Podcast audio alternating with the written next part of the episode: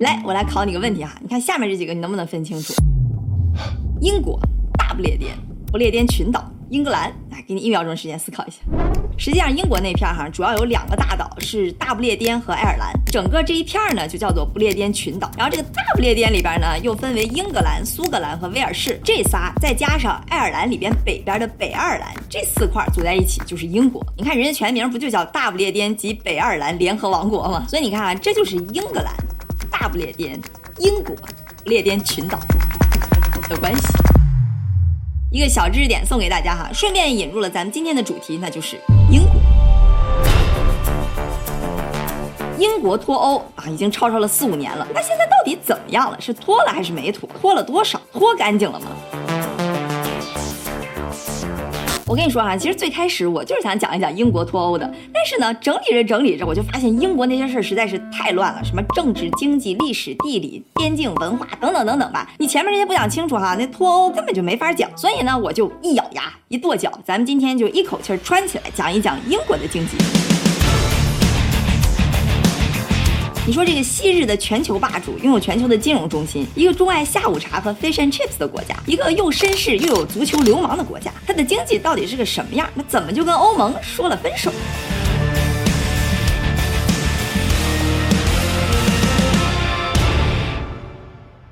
你还不赶紧点个赞表示一下？十八世纪末，英国率先开始第一次工业革命。一八一五年，和法国彻底打赢了第二次百年战争。这之后呢，维多利亚时代的大英帝国就步入了全盛时期，展开了全球殖民。那时候啊，地球上的二十四个时区全都有大英帝国的殖民地，真的就是日不落帝国，横扫天下。我们来看一下当时的 GDP 哈，到了一八七零年的时候哈，虽然大英帝国本土只有百分之九点一，和中国、印度都没法比，但你耐不了它殖民地多呀，而且印度就是它的殖民地之一。你如果把它所有的殖民地都加起来哈，大英帝国的 GDP 就占到了全球的四分之一。这个只有两千万人的国家，在军事实力和国际地位上都变得空前的强大，经济也是相当的富裕。但其实哈，英国这老大的位子屁股还没热乎多久呢。像什么德法美，还有晚一点的日本，也都在第二次工业革命的时候啊完成了工业化，奋起直追。又经历了两次世界大战和这中间经济大萧条的冲击哈，英国的实力已经大不如前了，殖民地呢也都被迫的一个一个吐出来。而且打仗这个事儿哈，从经济上来讲是非常费钱的。你看，这是那时候英国的国债比上 GDP 的比例。从一战开始的时候哈，国家借债就从百分之三四十一直飙升到百分之一百七。刚还了一点之后，又开始打仗，在二战的时候已经飙升到了百分之两百四。那么二战时候欠美国人的钱哈，到二零零六年才还清。而且在战后，英国也进入了短暂的衰退，也是靠管美国人借钱才挺过去的。所以那二三十年哈，英国的社会主题也没什么经济政策刺激之类的，唯一的主题就是还钱。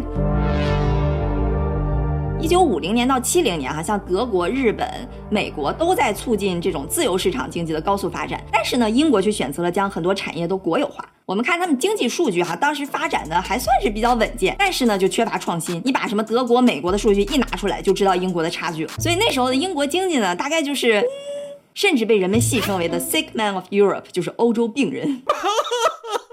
你想哈，二战之后，全球这些国家都刚刚经历了两次战争的摧残，神经都非常紧绷，所以呢，大家都想抱团取暖。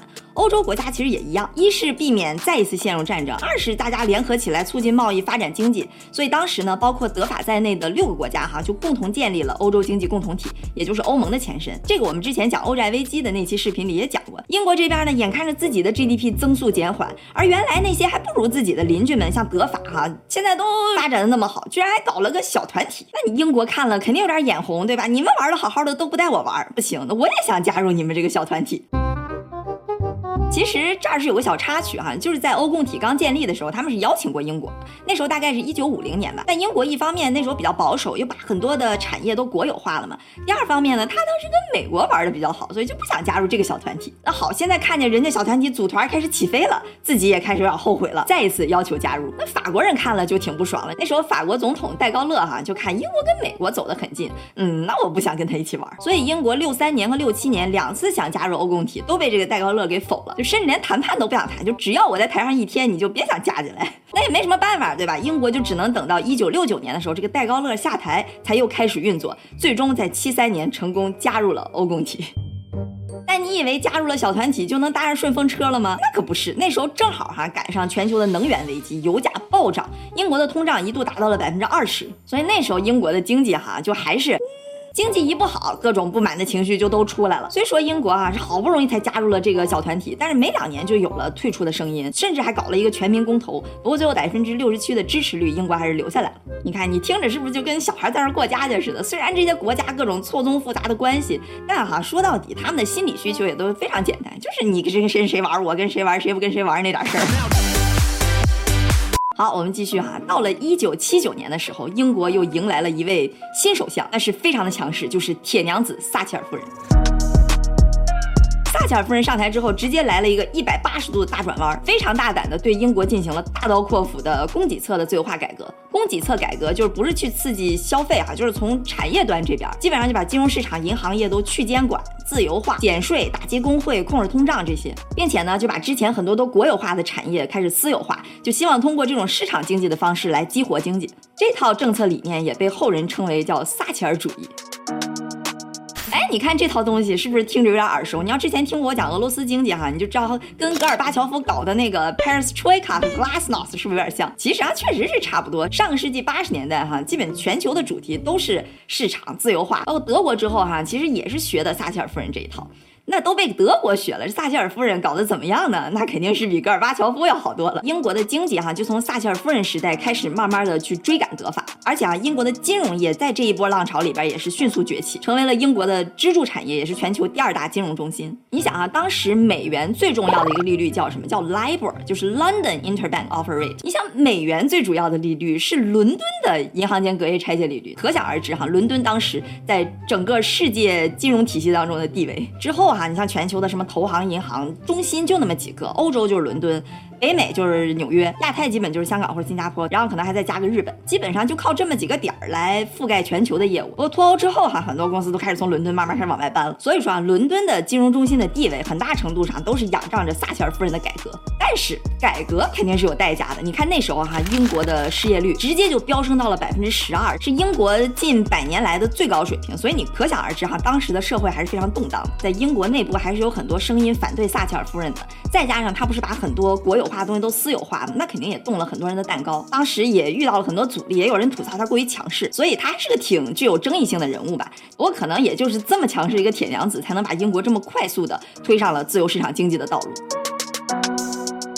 英国加入欧洲这个小团体哈，其实它对于自己的发展还是非常有帮助的。你看这欧洲三大巴黎，英法德之后的人均 GDP 啊，就是拉着手往前走，紧跟着美国的步伐。你别看啊，数据上它跟德法手拉着手，但实际上它在欧盟里边的地位哈，英国一直处于一个比较边缘的游离状态，就感觉一直没怎么加进去。首先地理上确实隔着一道英吉利海峡，然后经济上呢也有着大大小小的各种纠纷吧。你就说英国，它作为一个四面环海的岛国，英吉利海峡的鱼它被欧盟限制只能捕五分之一，而且还得给欧盟交会费，那英国人当然就很不爽了。而且哈，英国人自始至终都有那么一点傲气，人心想我们是高贵的英国人，怎么能跟人法国、意大利人混为一谈呢？你看七五年他们刚加进去欧盟没两年，就开始搞公投，说要退出来，就是什么都要搞特殊。欧盟这边定的规矩，我就是不想遵守。当然，这可能也仰仗于撒切尔夫人非常强势，所以之后德国、法国想搞出来一个欧元，英国人这边就哎，我不要加入，我要使用我们高贵的英镑。所以可以这么说吧，就不管是英国人自己，还是欧盟其他国家的人，都没有正儿八经把英国当成欧盟区的一个核心成员国来看待。不过，尽管啊，英国的民众一直对欧盟都心存着隔阂，但是呢，也没什么大矛盾。毕竟经济发展都挺好的，大家日子还能好好过。直到二零一零年之后，那欧洲债务危机，各国都深陷泥潭哈。你看经济不好的时候哈，刚刚我们提到英国对欧洲其他国家那些小情绪就容易上头，亏钱的时候、不爽的时候啊，气儿就不打一处来，就想找人干架。哎，你看哈，机会这就来了，让英国人找着了。二零一五年的时候，哈，有大量的以叙利亚为主的难民就通过像希腊和意大利开始涌入欧洲去寻求庇护。德国的默克尔呢就牵头并且支持给这上百万的难民去提供援助，而且哈还要求大家要按自己国家的人口比例来接纳这些难民。那欧盟既然决定了，成员国也没办法，都得按这个来啊。而且很多难民也不傻，你都不想在希腊待着，所以最后呢就导致大量的难民都涌入了英法德。最开始大家态度还都是啊人道主义嘛，对吧？你们既然有难，那我们也支援一下。都也是开放的态度，但慢慢的，这些人开始影响到了英国社会的安定，英国自己人的就业率，影响到了英国的风俗习惯。更关键的是，在法国竟然还搞出了恐怖主义袭击。那英国的民众就因为这些难民的涌入哈，开始对欧盟产生了非常强烈的抵触情绪。其实这移民问题哈，一直是英国抵触欧洲的一大痛点。只不过二零一五年这个难民潮确实是闹得比较大，所以成为了一个直接原因和导火索。你看哈，这是英国的人口净流动的数字，从一九九八年开始哈，每年都有有几十万的人涌入英国。现在英国的人口密度在发达国家里已经名列前茅了，挤得不得了啊！平均每平方公里的人口密度有二百七十七人，而美国只有三十四个人。你看都这么挤了，每年还要有几十万人啊从欧盟往这边灌，那你作为英国人有一点不爽，肯定也是可以理解的。所以这矛盾不就在英国民间开始慢慢酝酿了吗？最后啊，在真正开始聊脱欧之前呢，我们就要稍微带一丢丢英国的政治体系了。你看咱们视频是不是什么都讲啊，拓宽你的知识面？我呢，它叫君主立宪制，像女王或者国王就是君主，现在是伊丽莎白二世，主要呢就是负责牌面和气质这一块，而立宪立法这块呢是由议会负责的，这才是英国政治的中心舞台。英国这个议会呢，也有人叫国会哈，分为上议院和下议院。你别看它叫下议院哈，House of Commons，它才是这里头比较关键的。像议院呀、立法这些决策，主要都是通过下议院决定。这下议院哈可逗了，就是整天在那吵架。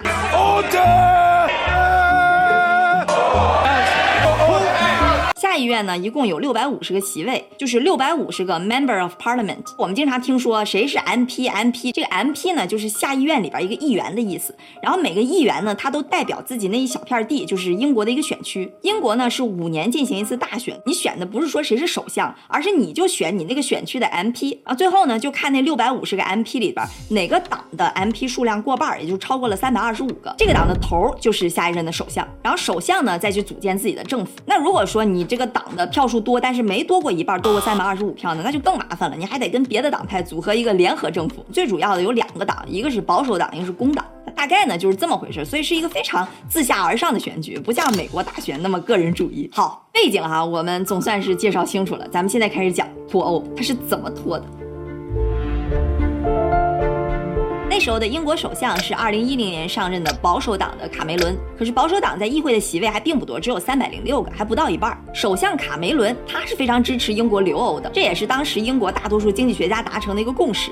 那时候卡梅伦面临的压力是非常大的，因为我们刚才不说那移民闹出来的情绪嘛，有越来越多的呼声和压力，就说让英国要全民公投。另一方面呢，因为当时的英国民众啊对欧盟的不满情绪是越来越强，就产生了一个新的党派 UK Independence Party，简称 UKIP。那这个党派毫无疑问啊，他肯定是支持脱欧的，而且哈，就连保守党自己内部也慢慢分化成了脱欧和留欧两大派系，甚至哈，保守党里边有两个 MP 转而投向了那个 UKIP 党。对于卡梅伦，那真是内忧外患了。到二零一五年英国大选的前夕，就有网站预测说，那时候哈 UKIP 的支持率已经达到了百分之二十五。保守党这边虽然还是可能赢，但是大概率绝对到不了半数，就是三百二十五个 MP 的席位。于是呢，卡梅伦这边他为了想获得更多的支持，就做了一个让他未来都会后悔的事情。他又承诺说哈，但凡保守党在一五年大选的时候能够达到多数票，就超过三百二十五个席位，那我就要搞你们要的全民公投。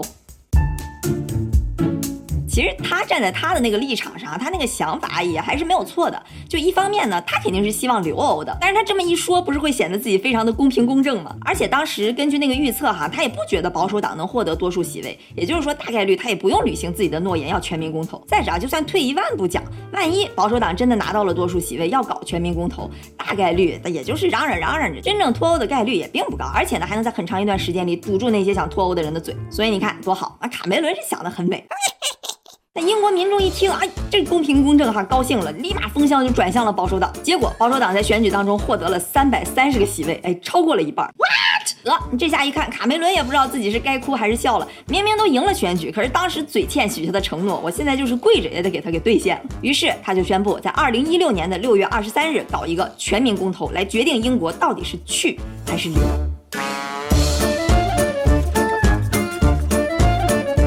就有了两大阵营哈，开始给自己拉票、宣传、演讲。咱先说支持这边哈，这边的阵营显然是更加丰满的，以当时英国的首相卡梅伦为首，再加上工党的，还有在之前的英国首相都是支持留欧的。一般这种搞什么投票选举不都会有个口号吗？他们当时的口号就叫 Britain Stronger in Europe，就是说英国在欧洲会更强大。外边的势力呢，包括美国、还有欧盟，还有一些主流的媒体，其实大多数声音都是支持留欧的。毕竟这样呢，更有助于世界的稳定。就像你们内部闹闹就得了，还真离呀，对吧？脱欧这边阵营呢，其实挑头的哈，也是一个保守党的人，这个人叫 Boris Johnson，他也就是现在的英国首相。然后还有呢，刚刚我们说新成立出来的那个 UKIP 党的头 Nigel Farage，而他们的口号呢叫做 Take Back Control，就是夺回主动权。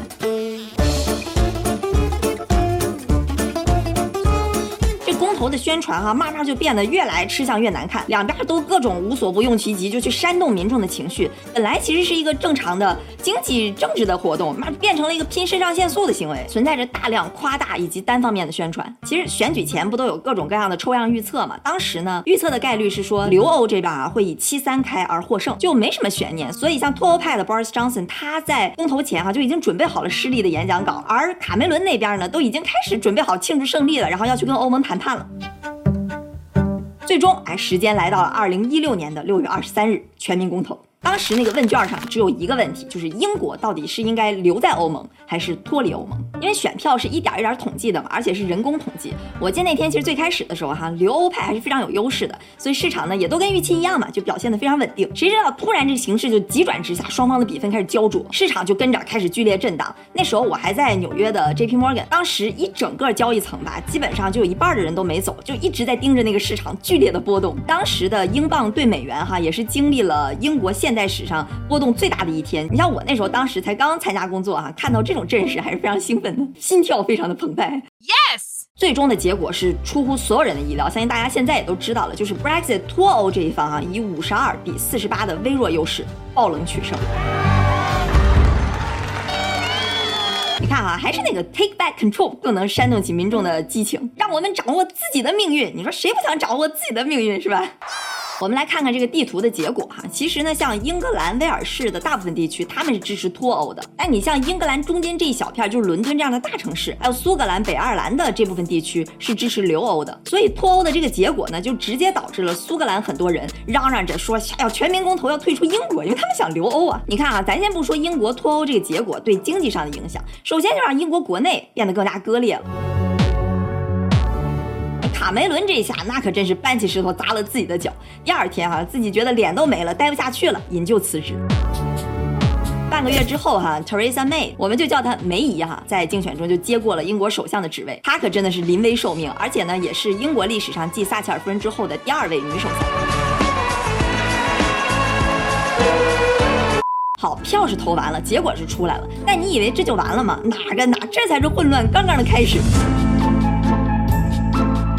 脱欧哪那么简单？你说英国脱欧可不是像好，现在这个团队里二十八个人，有一个人摔了门说走就走，这就好像大家早就已经融成了一杯奶茶啊！现在突然有一天奶说我不干了，我要离开你们，那就得把奶从奶茶里边提取出来。而且我们刚刚说卡梅伦是支持留欧的，所以他本来也没想到会脱欧，那政府根本一点准备都没有。所以不管是英国还是欧盟还是整个市场，大家一瞬间全都懵了。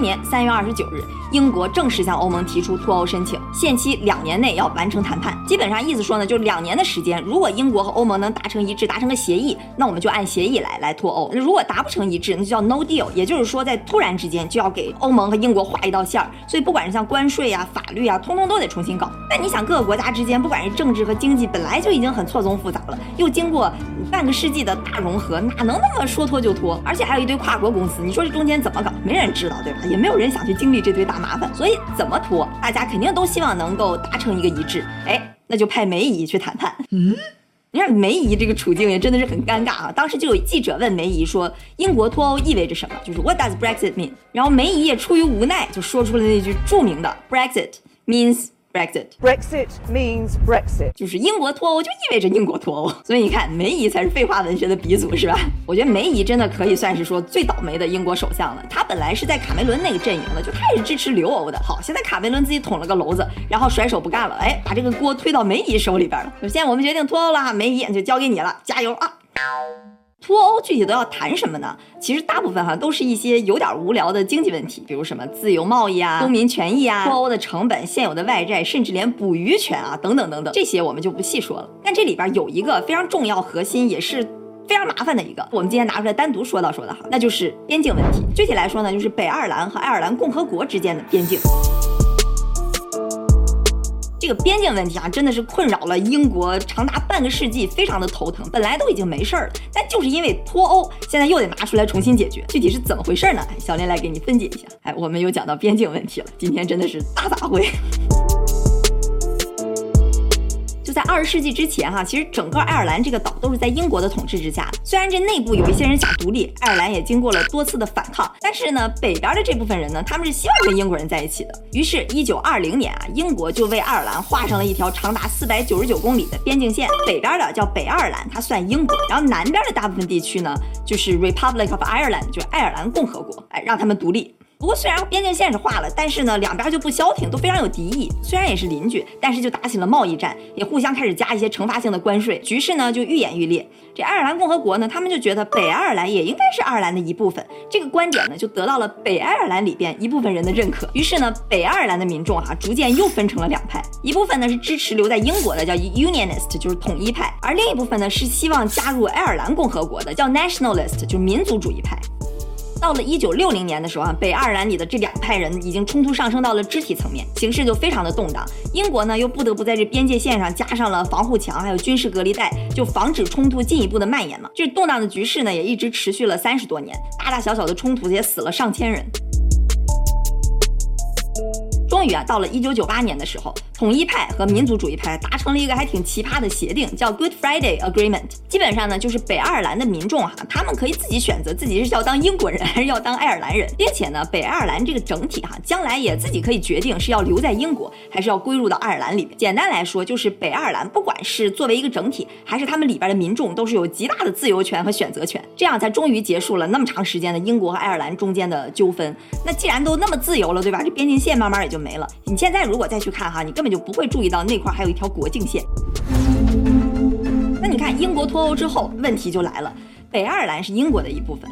爱尔兰呢是欧盟的一部分，本来要英国在欧盟里边，大家都自由流通，没什么问题。但是现在英国一旦脱离欧盟了，那这条边境线到底是画不画？画，那老问题就又回来了。不画，那北爱尔兰相当于没脱欧，对吧？所以画也不是，不画也不是，那就得谈。针对这个问题哈，梅姨和欧盟就扯来扯去，一直都没有一个非常好的解决方案。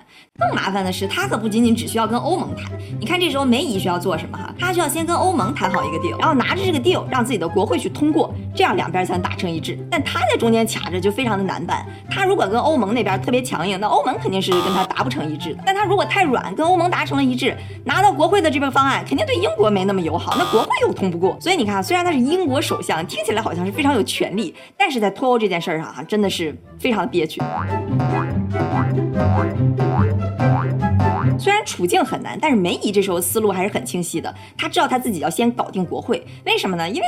他要搞不定国会，不管他跟欧盟那边谈什么，国会这边都给他否了，那就白谈了。所以他要博得国会的支持，就要争取到国会里边更多的席位。在梅姨刚上台的时候，哈，有一个调查显示，她的支持率是非常高的。就在二零一五年的时候，卡梅伦上任的时候，已经有三百三十个席位了。但是那个调查就显示，如果现在重新选举，梅姨的保守党就会横扫获胜，获得更多的席位。所以二零一七年四月，梅姨就宣布要重新进行英国大选。但是结果又令他大跌眼镜，保守党只得到了三百一十七个席位，还不低原来的三百三十个。这次呢，虽然还是赢了，但是因为票数没过半，你就还得跟别的党派去组建联合政府，那保守党就丧失了对政府的绝对控制权。这下可热闹了，英国的国会里边每天就就剩吵架了，脱欧的谈判一下子就变得更乱了。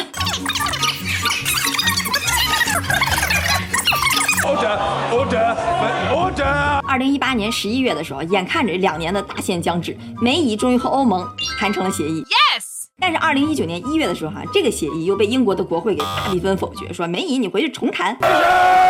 二零一九年三月，梅姨再次向国会提交了一个协议，结果又被国会给删回来了。几天之后，眼看着啊，这截止日期快到了，欧盟这边哎，只能把截止日期再延后三个礼拜，到四月十二号。然后梅姨呢又不死心，又给国会提交了一次协议，结果啪又被删回来了，就是非常丢脸。一看达不成，好，现在这次彻底延长了，延长到十月三十一号的截止日期。就在二零一九年六月的时候，哈，梅姨实在是忍不下去了，然后辞职了。你就说这梅姨有多惨啊，当了三年的首相就被各种啪啪打脸。二零一九年七月啊，Boris Johnson 就是保守党里边支持脱欧的那个人接任，但留给他的时间也不多了，他只有三个月的时间来进行谈判。十月十七号，新的大限将至，Boris Johnson 这边好不容易和欧盟又达成了一个新的协议，哦耶了，对吧？结果两天之后又被英国国会驳回。然后欧盟这边呢，英国脱欧的截止日期又被 延长到了一月三十一号。那 Boris Johnson 一看，好，你英国国会这么个闹法，我谈什么你们都要给我驳回，那我要给你这个国会给掀了，我要重新大选。所以在他的要求下，英国在这个任期内又进进行了一次国会大选。二零一九年十二月十二号，Boris Johnson 和他的保守党终于横扫了大选，赢得了三百六十五个席位，终于把国会给搞定了。一周后，国会又重新投票了 Boris Johnson 的脱欧计划书，这次是终于通过了。二零二零年一月三十一日，截止日期到期，英国脱欧正式启动。二零二零年十二月三十一日，英国正式完成脱欧。你就说乱不乱啊？你知道英国脱欧为什么能吵那么长时间了吧？嗯哼。好，那刚刚说英国和欧盟之间到底达成了什么协定呢？我们稍微笼统的看几点哈。首先就是贸易，双方可以继续自由贸易，零关税，这跟原来一样。第二块呢就是移民，这也是刚才英国人小情绪的来源哈。那人员肯定不能自由流动，英国就搞了一个打分移民系统，就是说你要分高，你是好学生，你是人才，或者你是英国需要的人，哎，那你可以进来，其他人就算了。当然呢，这也是双向的，就是英国人之后也不能自由进出欧盟各国了。最麻烦的问题，边境上呢，就北爱尔兰和爱尔兰之间啊，你也不用建墙了。在贸易上呢，北爱尔兰虽然是英国的一部分，但是它跟爱尔兰和欧盟之间是可以随便贸易的，就没有那些海关的限制。但是北爱尔兰这边的东西，要是想过爱尔兰海进入不列颠主岛，是要经过审查的。反过来一样，当然这中间呢还有一大堆细节，但主旨就是这么个意思。以上就是双方扯来扯去扯了好几年，最后达成的协议。英国脱欧到底是好是坏，是福是祸呢？其实是众说纷纭的。但是啊，咱先不管对英国的经济来讲是好还是坏，这几年之间的扯皮带来的不确定性哈，我个人认为是一个非常大的成本。你想，欧盟和英国里边那些跨国公司有百分之四十总部都设在伦敦。好，二零一六年之后说要脱欧，那之后到底怎么样了呢？大家都在等着你们谈，好，你们就在那扯皮。你说要杀要剐，你给个准信儿对吧？我好摆个姿势等着。你就这么一直着悬而不决，那我总部是搬还是不搬？我什么事儿都得好几手准备，我的发展计划都得搁置在那，等着你们扯皮，极大的影响了英国当时的生产力。再包括刚刚我们说投票结果那块，苏格兰其实是支持留欧的，这个结果也是让他们伤透了心。苏格兰政府这边就提出要搞全民公投，要不要脱英？虽说有这么多大大小小的后遗症吧，但是呢，英国脱欧这件事儿哈，现在终于算是告一段落了。好，按照惯例哈，我们来快速看一看英国经济的现状。英国全称大不列颠及北爱尔兰联合王国，国土面积二十四万平方公里，全球排名第八十，人口六千七百万，全球排名二十一，GDP 二点八三万亿美金，全球排名第五，人均 GDP 四点一万美金。英国的 GDP 中，农业占比百分之零点五八，工业百分之二十，服务业则达到了将近百分之八十。英国从二战之后一直就保持着比较稳定的发展，和德国、法国一起齐头并进，并且都在二零零八年之后受到了欧债危机的影响。英国通胀曾经在上个世纪七十年代受到石油危机的影响，达到百分之二十以上，但之后在撒切尔夫人严格的控控制下，一直保持在低位。英国失业率百分之四点七，还是处于相当不错的水平。但是在上个世纪八十年代撒切尔夫人改革的时候和欧债危机的时候，还是经历了高失业率。政府债务在二战之后一直稳步降低，近十年受到欧债危机和疫情的影响开始攀升。贸易上，英国近几年属于净进口国，其中和欧盟的贸易占到了英国对外贸易的一半。英国的金融业和航空业都非常发达。所以这些呢，就是英国的经济情况和它脱欧的那些事儿。你看，经历了这么多年的人心惶惶之后哈，英国的整体经济呢，其实也就是嗯，他是怎么脱的？去英国、大不列颠、不列颠、不列颠群岛和英格兰，哈哈哈哈。